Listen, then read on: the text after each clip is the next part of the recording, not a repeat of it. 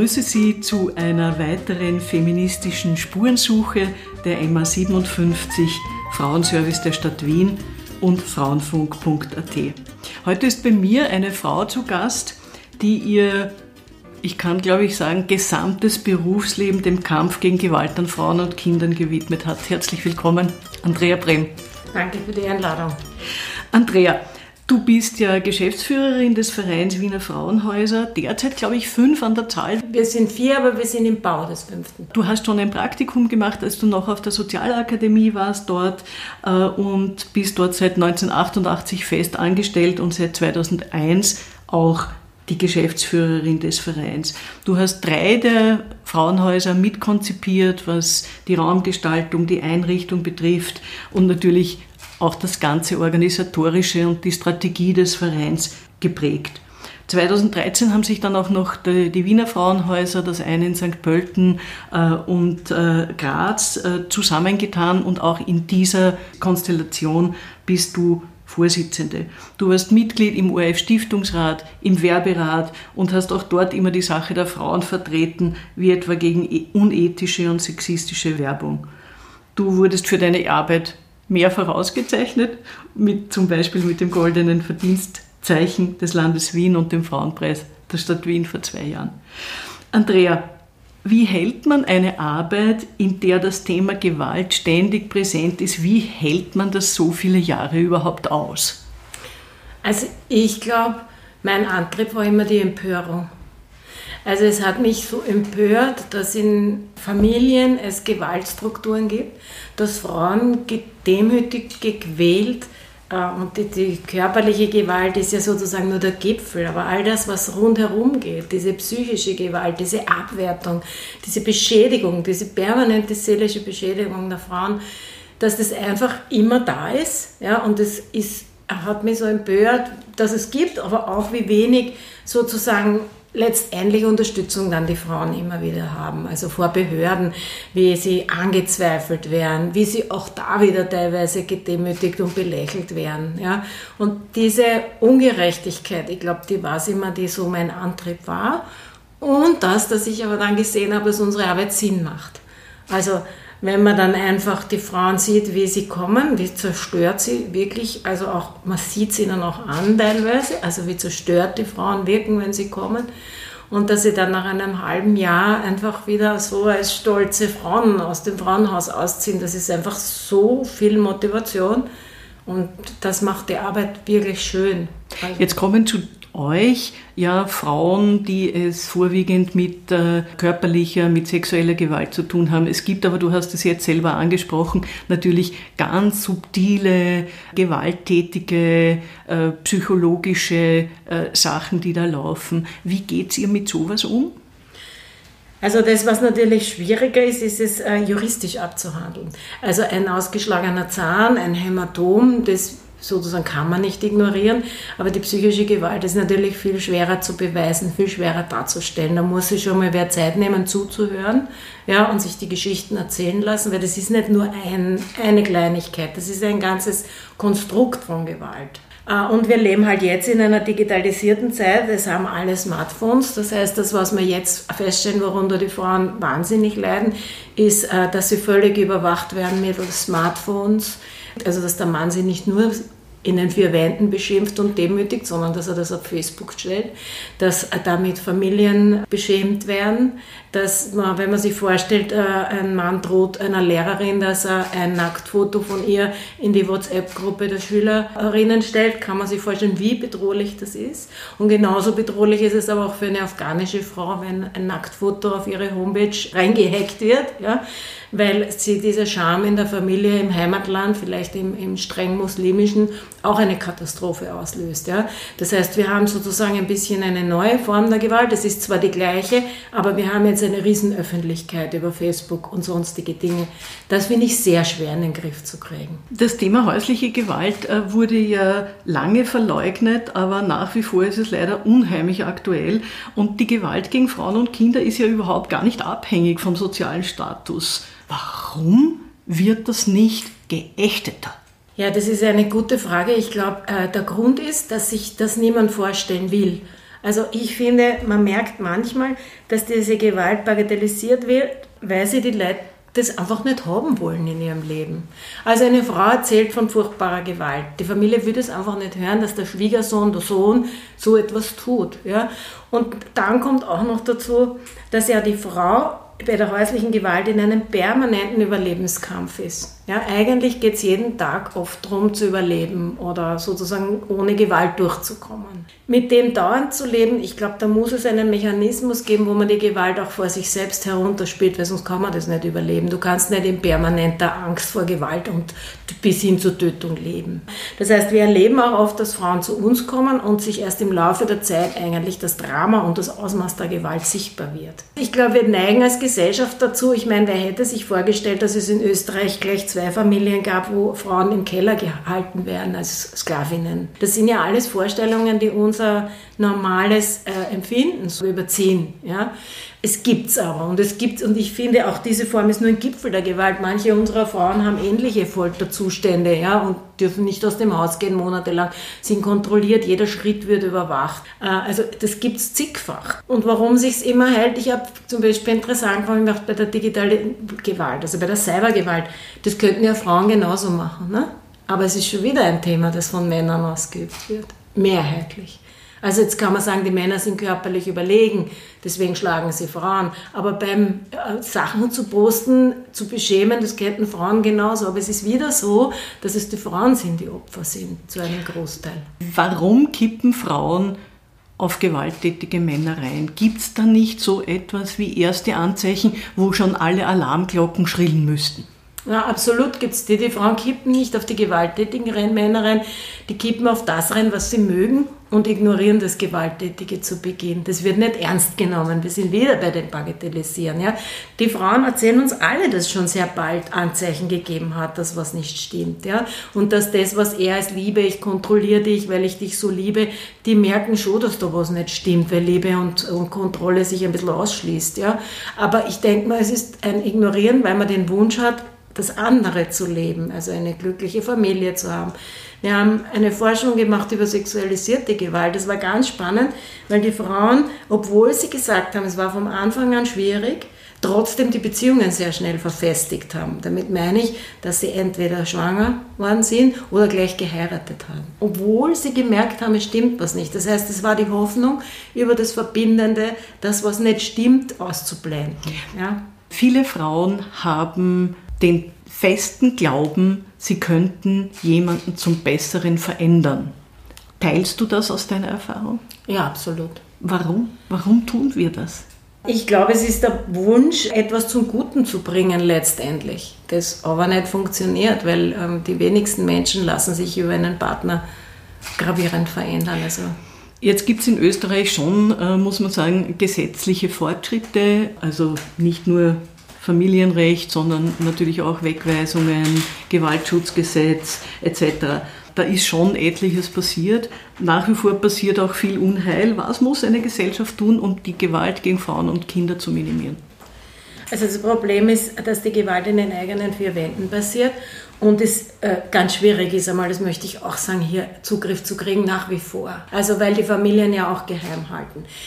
Deswegen ist es aber umso wichtiger, dass wir es ernst nehmen und nicht den Frauen unterstellen, dass sie sich Vorteile in der Ehe erschaffen wollen, weil sie Anzeige machen, weil es ist eh so ein schwieriger Schritt, Anzeige zu machen. Die meisten Frauen machen eben keine Anzeige oder erst sehr spät Anzeige. Ja? Das heißt, wir müssen es ernst nehmen. Das Zweite ist, was in Österreich zum Beispiel überhaupt noch nicht passiert, ist langfristige Täterarbeit. Also ich finde, die ist ja jetzt wieder nicht. Das, was jetzt von der Regierung am Tisch liegt, ist ja ein, ein Alibi, weiß ich nicht was. Ja? Die Beratungsgespräche, drei Stunden Stunden kein Mensch verändert, der häusliche Gewalt gegen seine Partnerin ausübt, verändert sein Verhalten nach drei Gesprächen. Das ist einfach illusorisch. Das heißt, wir brauchen die Finanzierung langfristiger Täterarbeit. Wir müssten den Gewaltschutz viel ernster nehmen bei Kindern in Schulen. Also jetzt, dass man einen Ethikunterricht macht, ja, der nur für einen Teil ist. Ich finde, ein Ethikunterricht ist wunderbar, zum Beispiel über Kindererziehung, über Gewalt in der Familie und auch solche Themen zu sprechen. Und da bitte alle Kinder und nicht welche, die in einen Religionsunterricht gehen, nicht. Also das finde ich eine katastrophale Haltung letztendlich. Also Kinder sind sind ganz wichtig, dass auch sozusagen bei Mädchen schon besprochen wird, was will ich in einer Beziehung, was will ich nicht, wo haben wir Grenzen. Das finde ich so wichtige Dinge. Ja.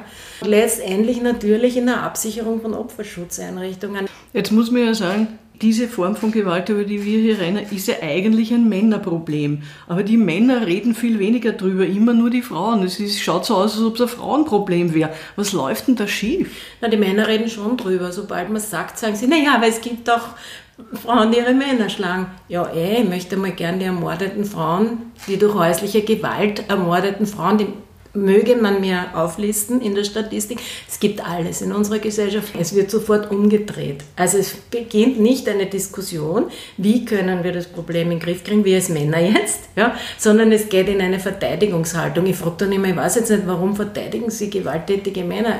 Sie und ich denken wahrscheinlich beide, dass wir gegen Gewalt in der Familie sind. Warum gibt es jetzt diese Diskussion? Opfer sind überwiegend Frauen und Kinder, ist ein Faktum. Und gemeinsam müssen wir überlegen, wie man das ändern kann. Aber ich glaube eben auch da, dass diese, also wirklich, dass die Arbeit in Schulen wahnsinnig wichtig wäre. Ich glaube wirklich, dass man eben nicht nur mit den Mädchen, sondern auch mit den Jungs dann arbeiten muss, dass das einfach ein No-Go ist. Ja? Ich glaube wirklich, dass wir viel zu wenig in die Prävention bei Kindern und Jugendlichen. Weil es kommen ja Kinder nicht als gewalttätige genau. Buben auf die Welt. Haben wir die Männer hier zu sehr aus der Pflicht entlassen?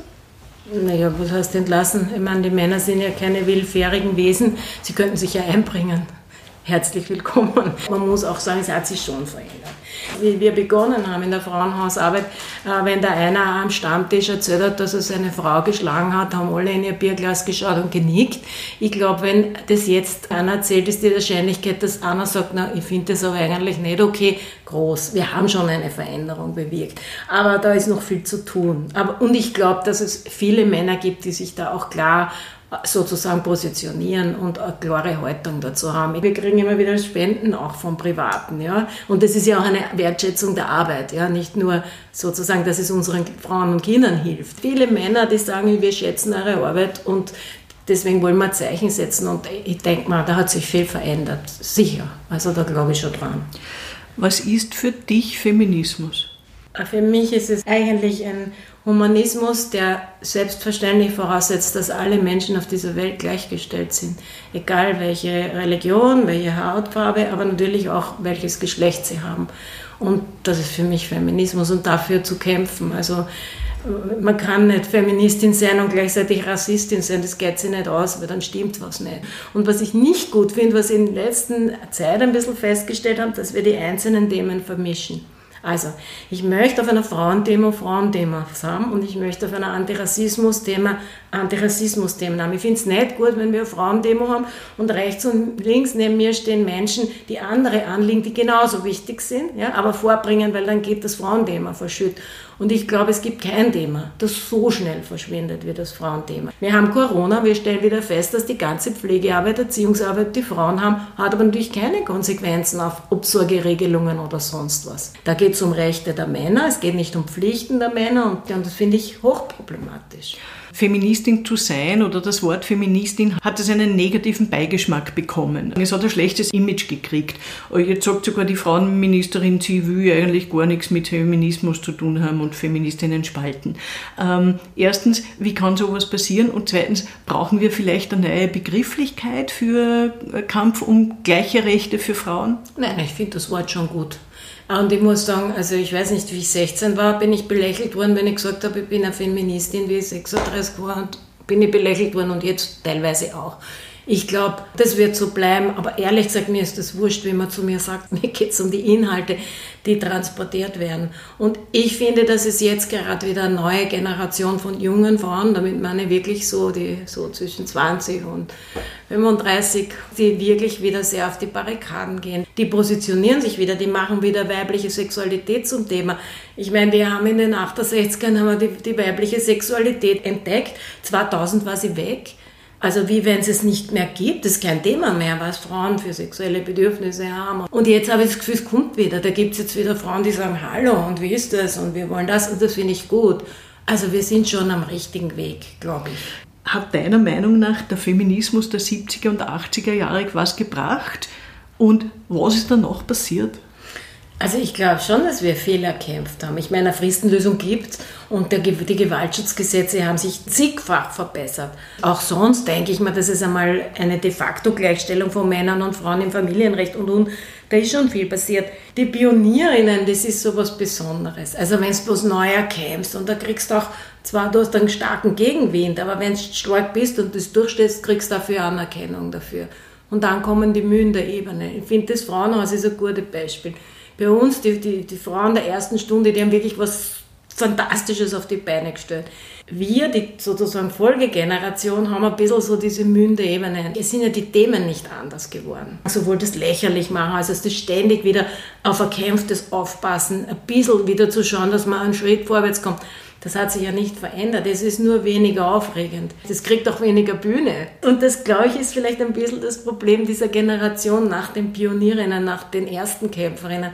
Da wurde was erkämpft und sie haben es absichern müssen. Und wenn du was Erkämpftes absicherst, kriegt es weniger Anerkennung und Wertschätzung, als wenn du was erkämpft hast. Trotzdem gibt es jetzt die MeToo-Bewegung, auch ein ganz wichtiger Punkt, aufzustehen, sich zu trauen, zu sagen, hier wird sexuelle Gefälligkeit von mir verlangt und ich bekomme dann eine Gegenleistung dafür. Etwas ganz, ganz Bösartiges. Trotzdem höre ich immer wieder, ja, warum brauchen denn diese Frauen so lang, bis sie draufkommen, dass das nicht okay ist? Also, müssen sie ja gleich sagen. Was sagst du dann dazu? Das ist nicht so einfach, das gleich sagen, weil nämlich, wenn man in einem Jobverhältnis ist und sich über einen Kollegen beschwert, löst das eine Wahnsinnsdynamik in der Firma aus. Man muss damit rechnen, dass es wahrscheinlich eine Spaltung gibt. Es gibt welche, die sagen, na, was dir passiert ist. Es gibt aber auch, und das weiß man im Vorhinein schon, welche, die sagen, das stimmt ja gar nicht. Nein, das ist ja lächerlich. Und im Wesentlichen ist es so, dass noch immer so ist, dass die Chefs Männer sind und die, die belästigten Angestellten in einem Abhängigkeitsverhältnis weiter unten sind, sozusagen in der Hierarchie was auch mit Jobverlust und und und einhergehen kann. Also einfach ist es nicht einfach zu sagen. Im Künstlerbereich, ich meine, wenn du Engagement kriegst, auch schwierig. Also es gibt einfach faktische Gründe, warum es so schwierig ist. Und wenn Frauen glauben, weil sie sozusagen in sehr privilegierten Rollen sind, dass sie nicht verstehen können, wie es an Lehrling geht, die zum Beispiel in einer Autowerkstatt arbeitet, warum sie die sexuelle Belästigung nicht sagt, dann denken wir nur, sie können nicht mehr mitdenken oder sich nicht mehr in andere Menschen hineinversetzen, weil das ist eine schwierige Situation und braucht sicher auch Unterstützung und Selbstbewusstsein. Du hast ja auch einige Werbekampagnen äh, mitkonzipiert äh, zu dem Thema Gewalt gegen Frauen und Kinder. Was glaubst du, bringt es? Habt ihr das jemals evaluiert? Verbessert das die Lage der Frauen? Ich glaube, das Wesentliche ist, dass die Mehrheitsgesellschaft über die Angebote informiert ist. Also ich habe gemerkt, dass unsere Kampagnen nicht einmal so sehr Betroffene erreichen wahrscheinlich, aber sie erreichen eine breite Bandbreite. Das heißt, wir erleben sehr oft, dass Frauen zu uns kommen, die zum Beispiel von ihrem Arbeitgeber informiert werden, von einer Mutter im Kindergarten, vom Parkbankerl im Besalpark. Das heißt, ich sehe es als wichtige Aufgabe, dass man über die Hilfsangebote von Fraueneinrichtungen, Frauenopferschutzeinrichtungen gut informiert, weil äh, das einfach sichert, dass Opfer den Weg zu uns finden. Und das finde ich ganz wichtig. Ich fände es ja auch wichtig, dass eine Gesellschaft darauf hinarbeitet, dass Gewalt an Schwächeren eine totale Ächtung erfährt. Es ist nicht in Ordnung. Und zwar mit dir, der oder die es tut, ist etwas nicht in Ordnung. Sollte man dort mehr ansetzen? Der Ansatz ist natürlich richtig, aber wie erreicht man den, der schuld ist?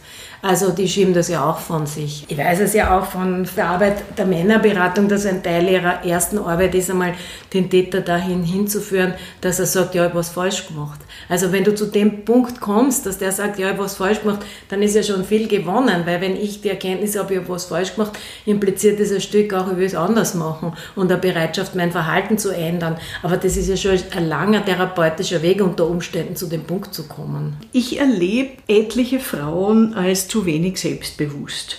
Die nehmen sich auch gern zurück in Diskussionen oder sie sind ganz forsch und so sehr rasch und outspoken treten sie auf und dann bekommen sie ganz schnell das Prädikat, das ist eine ganz handige, bissige Frau. Gibt es einen guten Mittelweg für Frauen, um ihre Sache nachhaltig und nachdrücklich zu vertreten? Also mir ist die bissige lieber wie die, die sich zurücknimmt. Äh, ich denke mir, wir müssen wahrscheinlich als Frauen manchmal ein bisschen beißen und unbequem sein, damit wir vorwärts kommen, weil mit Liebsein, glaube ich, haben wir noch nie was erreicht. Also die liebe Frau, die liebliche Frau, glaube ich, wird nicht sich bei Frauenthemen durchsetzen. Ja, wir brauchen Frauenpolitikerinnen, die sich auch trauen, unbequeme Themen, wo es eben den Gegenwind gibt. Also ich meine, ich denke zum Beispiel damals an die Konrad mit der halben Halben, die ist so belächelt worden. Ich denke, das war das Ungerechteste, was jemals war, weil um das halbe Halbe geht's. Es geht darum, dass eine Gesellschaft erst gleichberechtigt ist, wenn auch die unbezahlte Arbeit gleichermaßen aufgeteilt ist. Ja? Solange Frauen neben der Arbeit putzen und mit den Kindern Mathematik lernen und die Mutter pflegen müssen, ja, solange wird die Gesellschaft nicht gleichberechtigt sein. So meiner Meinung nach eine der besten und auch leider eine der letzten wirksamen Kampagnen zur Gleichstellung. Das wollte Frauen. ich damit sagen. Hast du Vorbilder für deine Arbeit mit und für Frauen? Ja, natürlich. Also ich meine, ich war, hatte ja das Glück, äh, die Johanna Donald zu kennen und die war ja auch nicht lieb. Also die Johanna Donald war rhetorisch wahnsinnig gut, sie war sehr witzig. Das war ihr Glück, weil sonst wäre sie auch schnell in die Kategorie der so, so unrecht bissig bezeichneten Frauen gekommen, weil sie war sehr prägnant, sie war aber auch witzig, das war sehr gut. Vielleicht ist das ein bisschen unsere Chance, dass wir mit dem Humor äh, weiterkommen. Das war auf jeden Fall ein Vorbild und da muss ich schon auch sagen, ich meine, ich bin eine sehr junge Frau in ein Team gekommen von auch jungen Frauen, aber die schon ein bisschen mehr Erfahrung gehabt haben. Also jede dieser Kolleginnen hat mich auch geprägt und da habe ich viel gelernt. Hat sich dein Einsatz gelohnt und was wünschst du dir für die kommenden Frauengenerationen? Also mein Einsatz hat sich schon gelohnt. Ich sage immer, wir Frauen haben ein bisschen das Problem, dass wir nie beweisen können, wie viele Frauen wir das Leben gerettet haben. Das finde ich schade, aber ich glaube, es sind sehr, sehr viele. Also wirklich richtig viele und wie viele Kinder wir aus einer entsetzlichen Gewaltspirale herausgeholt haben. Also das ist sozusagen ein Teil unseres Erfolgs, den man leider nie äh, mit Zahlen beziffern kann, aber ich bin fest davon überzeugt. Ich wünsche mir für die nächste Generation, dass sie wieder äh, ganz sozusagen zu dieser basispolitischen Haltung zurückkommt. Wir müssen kämpfen. Also ohne dass wir sozusagen uns immer wieder auch trauen, anpatzen zu lassen. Also manchmal weiß man ja, also jetzt zum Beispiel kommt ja im Herbst das neue Thema der grün-schwarzen Regierung mit der äh, automatisierten gemeinsamen Obsorge und Doppelresidenz finde ich eine Katastrophe. Weiß aber schon, was wir da für einen Gegenwind bekommen werden. Ja, weil man natürlich sagt, ja, in einer Gesellschaft, wo alle gleichberechtigt sind, ist auch das gleichberechtigt. Sind wir aber noch nicht. Und leider, wenn wir dort wären, wäre eh alles gut. Wir stehen aber als Gesellschaft nicht da. Und das ist ein Thema, wo du wieder sozusagen angekleckert wirst. Ja? Und ich glaube, fürchte, es wird nicht viele geben, die sich dann laut zu Wort melden, obwohl also in den letzten Jahren uns das größte Problem unserer Klientinnen sehr oft diese Geschichte um die Obsorge war. Wenn man sich trennen will von seinem Partner, der einem gequält, geschlagen und sonst was hat, und es aber eigentlich nicht kann, weil es gemeinsame Kinder gibt und auch nach der Scheidung man ständig mit einem Kontakt halten muss, weil man das mit den Kindern regeln muss, weil man telefonisch erreichbar sein muss, was wiederum äh, Cybergewalt eröffnet. Das finde ich entsetzlich. Also wir haben immer gesagt, raus aus der Gewalt und dann ist alles gut. Das geht aber nicht mehr mit der gemeinsamen Obsorge. Du bist dann, solange die Kinder nicht halbwegs groß sind, dass sie selbst sozusagen die Sachen regeln können, bist du an deinen Partner gefesselt. Ist so, Punkt, fertig. Und wenn der das nützt, die Kinder manipuliert, instrumentalisiert, wieder sozusagen beschimpft, und so weiter, dann muss sich das eigentlich die Frau gefallen lassen. Ja, und das finde ich entsetzlich. Dass man das jetzt noch einmal äh, verstärkt, finde ich wirklich, also ein frauenpolitischer Riesenrückschritt. Ich sehe schon, es gibt noch viel für euch zu tun, für uns auch, für die alle Feministinnen und alle, die an einer gleichberechtigten Gesellschaft interessiert sind. Danke, Andrea Brehm. Danke. Danke Ihnen fürs Zuhören. Sie finden uns unter www.frauenfunk.at auf der Facebook-Seite der MA57 Frauen in Wien. Sie finden uns auf der Podcast-Plattform feio.at und auf allen gängigen Ausspielenkanälen für Podcasts. Bis zur nächsten Woche.